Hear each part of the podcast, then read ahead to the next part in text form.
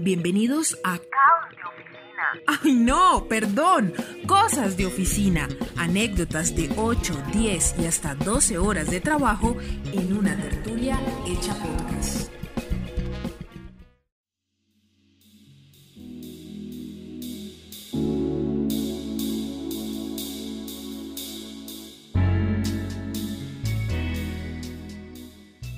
Hola a todos, estamos en un nuevo capítulo de Caos y Cosas de Oficina. Y vamos a volver a retomar estos temas que tienen que ver precisamente con, con nuestro lado más interior, con permitirnos caer, con permitirnos volver a empezar, con permitirnos equivocarnos. Eh, y vamos a hablar un poco de estos y otros temas más con un personaje muy especial. Pero antes de presentar a nuestro personaje, por supuesto, voy a saludar a mi compañera, mi colega, Stephanie. Hola, Steffi, ¿cómo estás? Hola, Kate, ¿cómo vas? Todo súper bien. Un gusto estar nuevamente contigo compartiendo micrófonos en caos y cosas de oficina. Sí, sí, sí, aquí estamos volviendo a retomar la constancia con el podcast y sí, como tú dices, hoy tenemos un invitado súper especial que nos va a hablar de ese tema de conciencia, que yo creo que es un tema del que se ha venido hablando mucho en los últimos años, eh, pero yo creo que también hay como muchas interpretaciones diferentes, distintas, que a veces se quieren disfrazar ciertas cosas con el tema de conciencia, ¿no? Entonces, yo les voy a presentar a, a, a nuestro invitado. Es Pablo Partido, es una persona que yo conocí eh, viajando en Madrid en otros capítulos hablamos de mi año de receso, entonces en ese año de receso yo conozco a Pablo en la calle Sagasta, en Madrid, en un bar irlandés. No sabíamos de pronto por qué nos conocimos, pero pues igual, como siempre hemos dicho, todo tiene una razón de ser y una de esas razones es seguramente para hablar del tema de conciencia. Pablo es abogado de la Universidad Complutense de Madrid. Eh, eh, actualmente trabaja en temas de registro de la propiedad eh, pero pues más allá de eso, pues es una persona muy chévere que, que conocí en ese, en ese proceso y llevamos a casi dos años de conocernos, Pablo. Bienvenido. Estefany, un placer inmenso otra vez y por supuesto, un placer haberte conocido aquel día eh, que tanto, que dio para tanto, ¿verdad? Y un placer inmenso, un honor eh, tanto a ti como a Katy la invitación que me hacéis a vuestro programa y bueno, pues dispuestos a, a dar un poquito de luz desde mi punto de vista sobre esta materia. Gracias, Pablo. Pues bueno, yo hice una presentación muy corta sobre ti. Yo te dije, esto va a ser muy breve, pero pues, ¿quién es Pablo? Cuéntanos un poquito a nosotros y a nuestros oyentes. Bueno, pues la pregunta me parece una pregunta muy sencillita, no es tan sencilla, porque depende del punto de vista que, que, que, se pueda ver. Eh, yo hace relativamente pocos años que pude empezar a hacer, eh, a responder a esa pregunta, eh, porque desde el punto de vista del personaje, que vive una vida como si fuese una obra de teatro, claro, te, puedo contar lo que yo he hecho durante mi vida, si me he divertido, si no, pero desde la visión de ese Pablo que, que yo no conocía y que me he ido conociendo sobre todo en los últimos años, pues es muy diferente, ¿no? Ya los griegos en esta materia ya se preocuparon por ello, ¿no? en el templo de Delfos, en la entrada, aparece la frase esa de conócete a ti mismo, que como el gran misterio insondable ¿no? de la humanidad, el, santo grial, que parece que puede estar en lo exterior y el santo grial es conocernos a nosotros mismos, qué somos, qué hacemos aquí y cuál es eh, eh, la razón de, todo. ¿no? Eh, de todos modos, hay que entender que, bueno, como tú me preguntas quién soy yo, pues te, te, cuento un poquito quién es Pablo. Pablo es una persona, pues bueno, normal y corriente que eh, nació en Granada, vivió en Madrid toda su vida, estudió en la Universidad Complutense de Madrid, allí hizo grandes amigos y estuve, estuve tiempo en una asociación que se llama, son típicas de la Universidad de Madrid, que se llama La Tuna. Allí hice, también sé que hay en Colombia tunas, que la, tradición se extendió allí en de los mares. Y, y, bueno, de ahí sacamos grandes experiencias. Fui una persona que le gustó mucho divertirse y en aquel momento además yo era una persona mm, de un carácter muy diferente al que tengo ahora era mucho más reactivo, era el típico, pues, como se dice aquí en España, un poco más chulito y más de Madrid, que eso es muy típico de Madrid. Y era una persona, bueno, pues eh, en, un proceso evolutivo. Luego ya durante, durante los años acabas la carrera, te vas formando, coges un trabajo. Me casé y tuve mi hija, tuve una hija preciosa, Daniela, que es lo que más quiero en el mundo, y a partir de ahí, pues ocurren cosas, ocurren cosas, siempre ocurren cosas, pero hay cosas que te marcan más que otras. Y en ese momento, pues bueno, pues llegó una, una separación, un divorcio. No quiere decir que fuera el verdadero punto de inflexión de mi vida en el que yo me planteo cosas, porque ya antes habían pasado otras, como puede ser la muerte de un padre, como puede ser tu propio planteamiento de vida en el que tú mismo te plantees cosas y digas, esto, esto tiene que ser así o hay alguna forma más de ver la vida. Y básicamente eso, a partir de ese, a partir de ese divorcio, eh, pues me, fui a otro sitio de a otro sitio de España y ahí empezó pues otro autoconocimiento y otra autoobservación. Precisamente, precisamente Pablo, cuéntanos, porque yo no sé la historia, yo no la conozco del todo, pero tal vez ese lugar fue una isla, tal vez. Efectivamente, estás muy bien informada. Muy bien, entonces cuéntanos un poco qué fue lo que viviste en esa isla, qué isla es esa y finalmente, eh, ¿qué pasó? Porque saliste de tu zona de confort y de paso cuéntanos un poco por qué las personas debemos salir de esa zona de confort. Eh, yo en mi caso, la isla a la que te refieres es una isla del archipiélago de las Islas Canarias, que tiene además mucha, muchas cosas, eh, muchos lazos con, con Sudamérica la isla de Fuerteventura, dentro del archipiélago, es la isla de Fuerteventura. Es una isla, la segunda más grande del archipiélago, pero posiblemente la que tiene más carencias logísticas y estructurales, la que tiene más belleza salvaje, que seguramente es uno de los puntos de España que mejor ha mantenido eso, pero luego también tiene otras, otras dificultades, eh, como te digo, la carencia de servicios, la carencia de, incluso eh, a veces cosas básicas y no ya solo eso, que eso no importa, porque a mí la isla me encanta y fui allí, fui allí feliz. Lo que pasa es que llegas allí en un momento de tu vida en el que te sientes en Madrid, en el centro del mundo, y llegas a una isla que está muy lejos, que te sientes aislado, y ahí uno empieza a hacer un viaje, un viaje muy, muy al interior. Sale de esa zona de confort que muy bien hablabas tú, una zona de confort que es muy recomendable eh, salir de ella, por mucho miedo y por, por mucho vértigo que dé, yo salí de la zona de confort, me salió esa oportunidad y me fui para allá, Fuerteventura. Me fui yo solo, eh, lejos de mi hija, lo cual fue muy duro, te lo puedo asegurar. Y allí empecé, pues bueno, a ver la vida de otro modo. Aquello que había tenido yo aquí en Madrid, de lo cual no era consciente y tampoco le daba importancia porque siempre lo tuve, allí empiezo a reconocer la suerte que tienes cuando tienes una vida, a reconocer eh, lo que es salir por unas calles de Madrid, pasear por esas calles de Madrid tomarme un café, una cerveza, y allí eso lo podía hacer, pero de un modo muy diferente, de un modo muy diferente, el, y echaba mucho de menos mi anterior vida. Eh, y es, ese diálogo interno se va transformando. También conté con la ayuda de gente, eh, de, buenos amigos, que también están metidos en estas cosas y que casi a diario testeábamos nuestra, mi situación. Y ahí veíamos una evolución de pensamiento.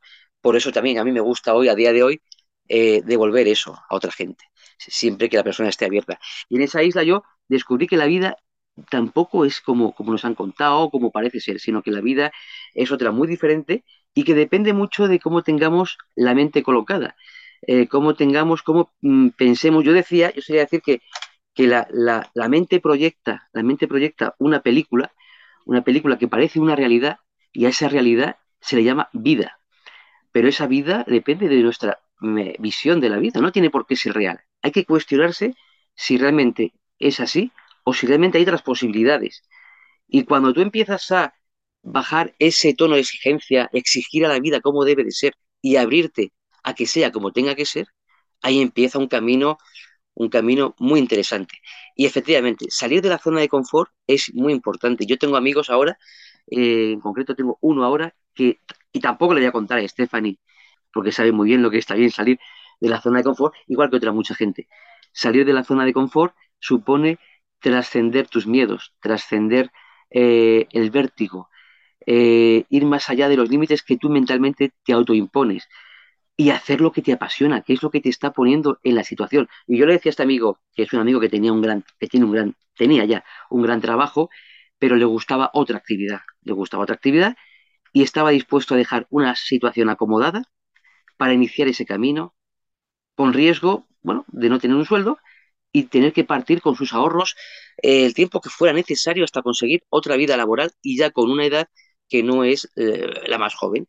Y yo le decía, pues mira, si tú tienes pasión por lo que vas a hacer, sientes miedo, vértigo, incertidumbre, esos son los mejores indicativos para que empieces a hacerlo, porque nos tenemos que acostumbrar más a vivir en la incertidumbre.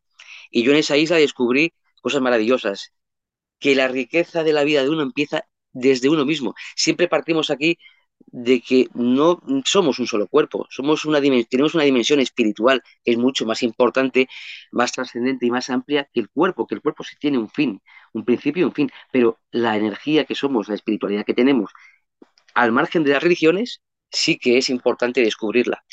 Por tanto, eh, como principio de partida, como punto de partida, es importante darte cuenta de eso e, investigar sobre eso y tirar, tirar de ese hilo. Sí, Pablo, muchas conversaciones que nosotros hemos tenido, porque pues frecuentemente nos hablamos y yo digo, bueno, cuando me habla Pablo es como que algo tengo que contarle, o sea, algo está pasando en ese tema de, del proceso de salir de la zona de confort. Y hay algo que siempre a lo que te refieres y es el ego. O sea, ¿qué es el ego? ¿Cómo lo defines tú? Eh, y por qué algunas personas dicen que es bueno tener ego o cómo deberíamos interpretarlo eh, a favor de la vida que vivimos.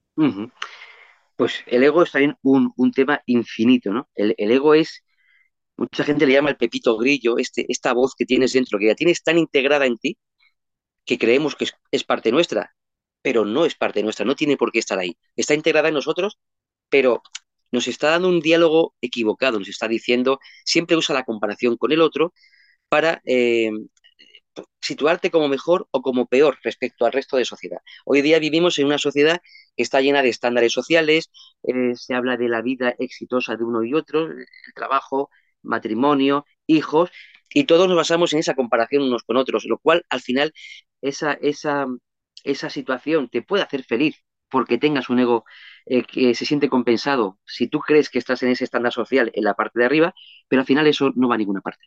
Al final la felicidad tiene que ser algo constante, de situación interior, de una paz interior, y que no dependas de esas cosas de lo externo para tú estar bien. Porque mañana lo que tú tenías conseguido, mañana puede dejar de existir y te vienes abajo. Y, y, es cuando le buscas, que es muy necesario también venirse abajo, para empezar a plantearte esas cuestiones y decir, ¿realmente mi vida depende de lo que yo haga día a día o depende más de un estado, de encontrar un estado de paz interior. Paz interior en cuanto a aceptación de las cosas como son, de la vida como es, eh, no rebelarme contra la vida como es, porque yo soy un ser, un ser pequeñito eh, que está por debajo de esa sabiduría superior, que es el universo que es mucho más sabio que yo y que por tanto tengo que dejarme un poco llevar por ese río y aprender lo que me quiere enseñar, ¿no? Entonces, cuando ya empiezas a tirar de ese hilo, ese ego que te está dando un discurso, un monólogo, te está haciendo dar vueltas a la cabeza a mil historias que te están haciendo cada vez más infeliz porque no sales de ahí, puedes un día decir, espera, espera, espera, ¿esto realmente tiene que ser así? ¿Tiene que ser así? ¿O yo me puedo replantear que esa vocecita que tengo ahí mmm, se calle? O si no se calla porque no se va a callar, no me afecte tanto no me afecte, sino que yo pueda vivir sabiendo que es una entidad que la puedo separar de mí, observarla cada día, observar mi vida, colocarme un poco lo que llaman desde la postura del observador y ver mi vida cómo se desarrolla cuando yo empiezo a hacer menos caso a esa voz. Y en ese momento empiezas a descubrir cosas, empiezas a descubrir que, bueno, que tú puedes vivir una vida más tranquila, que no tienes por qué depender de lo que dice el otro, que tú no tienes que entregar tu poder a la opinión de los demás, porque tú tienes que hacer lo que te haga feliz, con el respeto a todo el mundo, con respeto a, los procesos, pero no depender de lo externo, sino un poco mirarte a ti, qué es lo que late dentro de ti, cuál es tu pasión, qué es lo que te gusta y cómo puedes eh, desarrollarte eh, y cómo puedes coordinar eso con una vida normal, porque tenemos que vivir la vida que tenemos aquí, pero que esa vida sea cada vez una vida más consciente, una vida más consciente en cuanto al descubrimiento de esto que te estoy contando.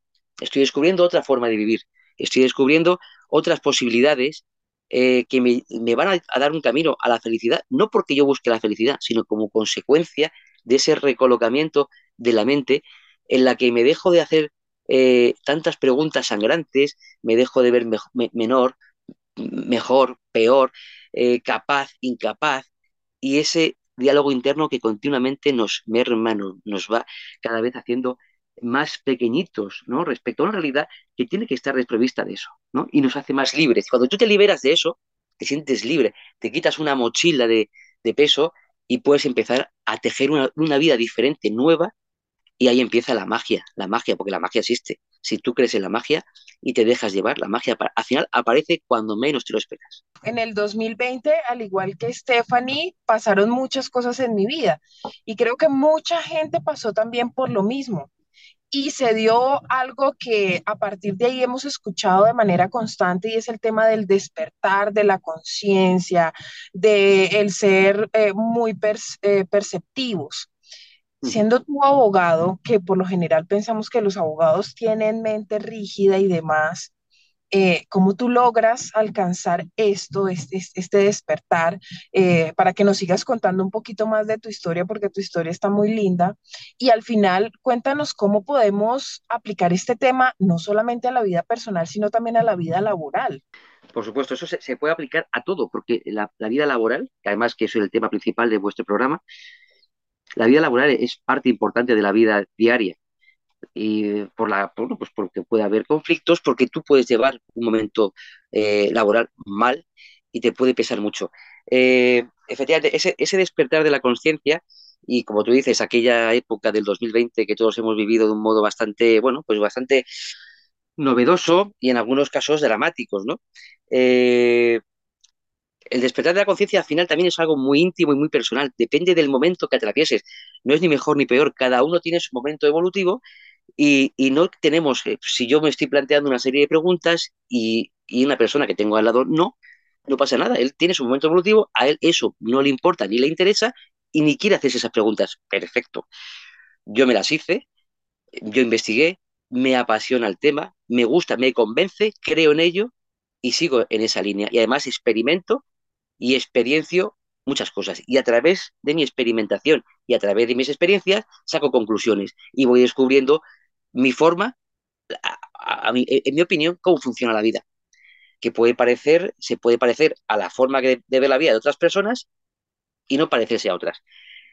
Básicamente, cuando tú te vas por un camino y ves un hilo escondido en el suelo, puedes pasar de ese hilo diciendo, es un hilo, o puedes cogerlo y empezar a tirar, a tirar, a tirar, a tirar, a tirar, y pasar de un paisaje a lo mejor agreste, lleno de piedras y a lo mejor demasiado monótono, a poco a poco descubrir por ahí alguna praderita, un color más bonito, un árbol, un pájaro cantar, y vas descubriendo que merece la pena intentarlo.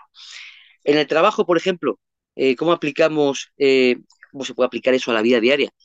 Eh, yo, como te digo, anteriormente, Catherine, yo era una persona cuando era mucho más joven, mucho más reactivo, eh, reaccionaba a los estímulos de un modo mucho más agresivo. Y a, día de hoy no quiere decir que yo haya superado todo, porque yo sigo mi trabajo, yo tengo que hacer, me tengo que observar, sigo observando mi vida. Esto es un camino continuo e infinito y no para. Pero es verdad que hay unos cambios que han sido para una vida más tranquila y más feliz, por supuesto. En el trabajo siempre tenemos, podemos tener conflictos, ya sea compañeros, o autoconflictos que nosotros mismos nos planteamos y a lo mejor no existen, pero puede haber conflictos con el jefe, con compañeros y querer demostrar que nuestra posición es una posición de víctima respecto a una situación que puede ser objetiva, o podemos sentir el, ataque de un compañero o el ataque de un jefe, lo podemos sentir como ataque y realmente ahí nos estamos afectando por el ataque del, del compañero, pero no debemos depender de ello. Tú puedes intentar al menos adoptar una posición de calma, de análisis de la situación, exponer, si la quieres exponer, tu idea desde la tranquilidad, intentarlo, porque eso no se hace de un día para otro, intentarlo, ver cómo te sientes después de eso y ver los cambios, experimentar con ello. Desde luego, cuando tú llegas al punto de plantear la vida no como un conflicto, sino como un descubrimiento, y cada cosa que te venga a tu vida, que tú antes veías como un drama, ahora lo ves como una posibilidad de explorar qué pasa con eso y descubrir qué pasa ahí. Y si tú puedes llegar a un punto de entendimiento con otra persona evitando esos conflictos, y en el trabajo es muy común, pues puedes eh, descubrir grandes cosas. Si yo tengo un compañero que continuamente me está cuestionando o me está, eh, digamos, haciendo la vida imposible, yo puedo eh, hacerle ver que no me importa su actitud porque yo tengo mi propia mentalidad y que tampoco me altero y que tampoco va a conseguir, que lo va a buscar posiblemente, sacarme de mis casillas. Eso en el ámbito, el ámbito del trabajo es bastante interesante y además se da todos los días, se da todos los días. Con, eh, el jefe, que a lo mejor sientes que el jefe no te valora o te sientes tú menos valorado. Tú tienes el mismo valor, somos todos iguales. Tenemos que partir de la base de que todos somos iguales. La diferencia, la igualdad es igualdad. La mayor valía, menor valía con el semejante es producto de nuestra mente. Proyectamos esa realidad, nos la creemos y así se hace realidad. Pero realmente no es así todos tenemos un valor, todos tenemos eh, eh, una, una dimensión semejante, espiritual y energética, y estamos aquí realmente para ayudarnos, para cooperar, cada uno con su papel. Siempre habrá uno que nos tiene que enseñar una serie de cosas y va a ser un poco el que da por saco, como se dice aquí en España. Bueno, pues lo aceptas, lo aceptas como es y lo miras incluso con, bueno, pues con templanza con tranquilidad. Dice, bueno, le ha tocado esto a él, es parte de mi enseñanza y de mi aprendizaje. De ese modo, la visión de la vida cambia radicalmente. Bueno, todo lo que tú nos dices y el despertar consciente tiene mucho sentido, o sea, obviamente lo, lo llevamos o lo tratamos de aplicar en nuestras vidas porque no es un proceso sencillo. Em, ¿cómo no confundirlo con, con un concepto que ahorita están hablando mucho, que es el de optimismo tóxico, o sea, no decir, bueno, todo es perfecto y todo va a funcionar eh, como uno quiere, o tampoco ignorar las cosas que pasan en el entorno, sino más bien ser asertivo y comunicarlo. Entonces, ¿cómo manejar esas situaciones sin llevarlas al extremo de tener un optimismo tóxico? Que también eso es una de las cosas que se hablan porque la gente se agobia por querer ver todo de la mejor forma, ¿no?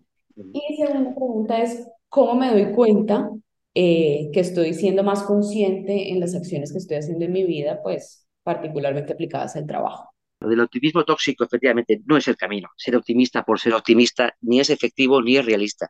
Todos tenemos durante el día y durante nuestra vida situaciones que nos dejan más abatidos. Y por mucho que quieras ser optimista, tienes que pasar eso.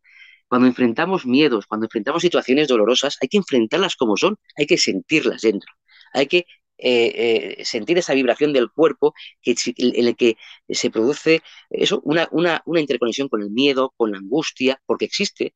Lo que pasa que es bueno en ese momento enfrentarlo, no enjuiciar lo que te ha producido eso, sino sentir el miedo sin juicio de si me han hecho esto o me han hecho lo otro. Simplemente siéntelo, vívelo y investiga cómo, cómo, cómo te afecta. Generalmente cuando haces eso, cuando haces eso, mm, poco después notas un alivio, porque has trascendido un momento de un modo eh, exento de culpas, de por qué, si únicamente has sentido esa energía y la has experimentado y te sientes aliviado. Pero como tú dices, esto no es un camino fácil, fácil en el sentido. Habrá gente que diga que sí, eh, porque ya tienen a lo mejor un nivel de conciencia muy elevado y para ellos es fácil. Pero no es fácil porque requiere mucho compromiso personal con uno mismo, mucha investigación, muchos porqués, muchas preguntas. Pero ese, ese optimismo tóxico, yo huyo de él, porque la vida es como es. Lo que hay que hacer es aceptar la vida como es, entendiendo que es así, pasando los momentos malos, cuando hay que pasarlos, pero desde una visión mm, más, eh, digamos, de aceptación, de aceptación y sabiendo que hay algo más, que esto no ocurre porque sí, que ocurre porque tiene que ocurrir, eh, porque a mí me va a complementar mi sabiduría de, esa, de, ese modo. Si yo, por ejemplo, pierdo cuando murió mi padre, un momento luctuoso, un momento muy triste, pero yo de la muerte de mi padre, como luego he podido mm, experimentar, sentir y explorar, saqué conclusiones muy buenas, muy buenas que me confirmaron que no somos solo un cuerpo. Había una frase de John Lennon que decía, eh, buenísima frase que decía, la vida es lo que te va sucediendo mientras haces otros planes es la realidad. Tú puedes estar planeando tu vida, querer tener el control de la vida, que realmente no lo tenemos, aunque pueda parecer que sí, pero la vida te la estás perdiendo en ese, en, ese pensar tanto las cosas. Tomarte una cerveza en la calle Sagasta, por ejemplo, con Stephanie. Eh, tomarme eh, eh, un, un vinito en el centro de Madrid o irme a la sierra de Madrid y escuchar los pájaros, son momentos que a veces se nos pierden mientras divagamos con la mente y mientras y realmente, si te paras a pensarlo y a saborear ese momento, es una maravilla. Eso no quiere decir que haya que ser optimista por ser optimista, porque yo no soy optimista por ser optimista. Lo que sí es que la vida la veo con menos dramatismo. Le quito el dramatismo cuando yo entiendo que lo produce mi mente y no es real. Cuando yo me invento una película que no es real. Pero no quiere decir que yo vaya por la vida, eh, como se hizo hoy, Happy Flower, y que todo es maravilloso. No, porque en mi caso sería una impostura. Y no quiero vivir una vida impostada, sino una vida honesta. Lo que sí que hago es observarme lo que me afecta, lo que no me afecta. En el trabajo, por ejemplo, eh, ¿cómo, yo entiendo? Tú me decías, ¿cómo eh, yo sé que mi vida está siendo más consciente? Tu vida es una pregunta muy buena porque a veces a mí me han dicho eso desde fuera, me, han dicho, Pablo, te veo muy cambiado, te veo más tranquilo, te veo... Y digo, ah, pues mira, no, no me había dado cuenta. Y luego tú te lo replanteas y puedes verificar que sí, que es verdad que estás más tranquilo. En el trabajo, ese optimismo tóxico, eh, hay gente, yo no sé si en el trabajo hay mucha gente que tenga optimismo tóxico porque son ámbitos en los cuales eh, hay bastante a veces pesimismo, ¿no? En cuanto al miedo al futuro, el miedo a la pérdida del trabajo, la situación laboral, el ambiente en una oficina, ¿no? Pero sí que es verdad que podemos rebajar la tensión, rebajar la tensión mental propia nuestra y por ende la tensión también de una oficina o de un ámbito laboral. Cuando tú no entras al trapo de las provocaciones, de los momentos, provocaciones que tú puedes recibir como provocación, que a lo mejor no lo es. Cuando tú te relajas y cuando tú vives eh, una vida, mm, digamos, más desprovista de ese diálogo interno y te dedicas a hacer tu trabajo y a generar con la gente un buen ambiente, la gente automáticamente no es tonta y a la gente le va a gustar estar contigo y a la gente le va a gustar hablar contigo y eso rebaja el clima de una, oficina y ahí tú vas a ver que las cosas fluyen mejor y te estás dando cuenta que tu forma de actuar antes no es como la que tienes de actuar ahora, que si a ti te hubieran dicho una cosa ayer, habrías saltado y habrías querido defender tu, tu postura y llevar la razón y a día de hoy la verdad que no te importa nada. Porque también hay una frase que dice, ¿qué quieres? ¿Tener la razón o ser feliz? La razón habrá días que la defiendas desde la tranquilidad, pero tener la razón tampoco es tan importante realmente. Lo importante realmente es estar en un momento en el que mm, puedas disfrutar de las cosas. Que sí, que habrá días que te levantes cabreado. Yo me levanto enfadado muchas veces y con el pie torcido, y, pero eso luego tú lo puedes recolocar, te puedes observar. Por eso la, la autoobservación es importante. La autoobservación, la autoindagación es importante. Ahí tú vas a testar tus cambios, vas a ver cómo actuabas ayer y cómo actúas hoy, en el trabajo, en el ámbito laboral y en tu vida en general. Espectacular, Pablo. Escuché muchos conceptos que en algún momento se los he oído a Borja Vilaseca y recordé una que Steffi me dijo, él es alumno de Borja, entonces de verdad, qué lindo. Muchísimas gracias por compartir tu experiencia y no solo tu experiencia, sino tu experiencia eh, y tu vida. Ah, un placer inmenso, un placer inmenso, como, como os dije antes, eh, para mí es un placer inmenso eh, poder compartir lo que yo he descubierto por mí mismo y con el apoyo de otra gente. Y como tú decías, Borja Vilaseca es una de las personas hoy día influyentes también en estos temas, aquí en España y fuera de España también, en de los mares, y son personas que aportan mucho, que si tú quieres también hacer lo que ellos hicieron en su momento, que es la investigación, vas a descubrir muchas cosas muy bonitas, vas a descubrir la magia. No quiere decir que, como he dicho antes, que todo sea maravilloso. Tendrás tus momentos de bajón y tus pasitos para atrás, pero son parte del camino y son normales, es lógico. Creo que hemos escuchado muchísimos discursos porque, como dijo Kate, a partir de la pandemia, eh, creo que hubo como ese despertar consciente eh, pero pues igual toca direccionarlo súper bien para que no genere como ciertas confusiones, también lo que hablábamos un poco del optimismo tóxico, porque no es que todo sea perfecto en la vida, no, es como afrontar y hacerse responsable también de las cosas que, que le suceden a uno, ¿no? No es como que todo depende de los demás, no. Yo también hago parte de, de cómo quiero que las cosas se, se reflejen en mi vida. Por supuesto que sí, Stephanie. Como tú decías, todo no es perfecto, todo es como tiene que ser. Yo sí creo en eso, todo es como tiene que ser, aunque no nos guste esa realidad, tenemos que aprender a eh, dejarnos llevar en esa enseñanza, que es la vida. Pero perfecto como nuestra mente nos dice que tiene que ser, no, no, todo no es perfecto. Pero desde un ámbito eh, más absoluto, sí lo es, aunque no lo, aunque no lo entendamos. Un abrazo, Pablo. Muchas gracias.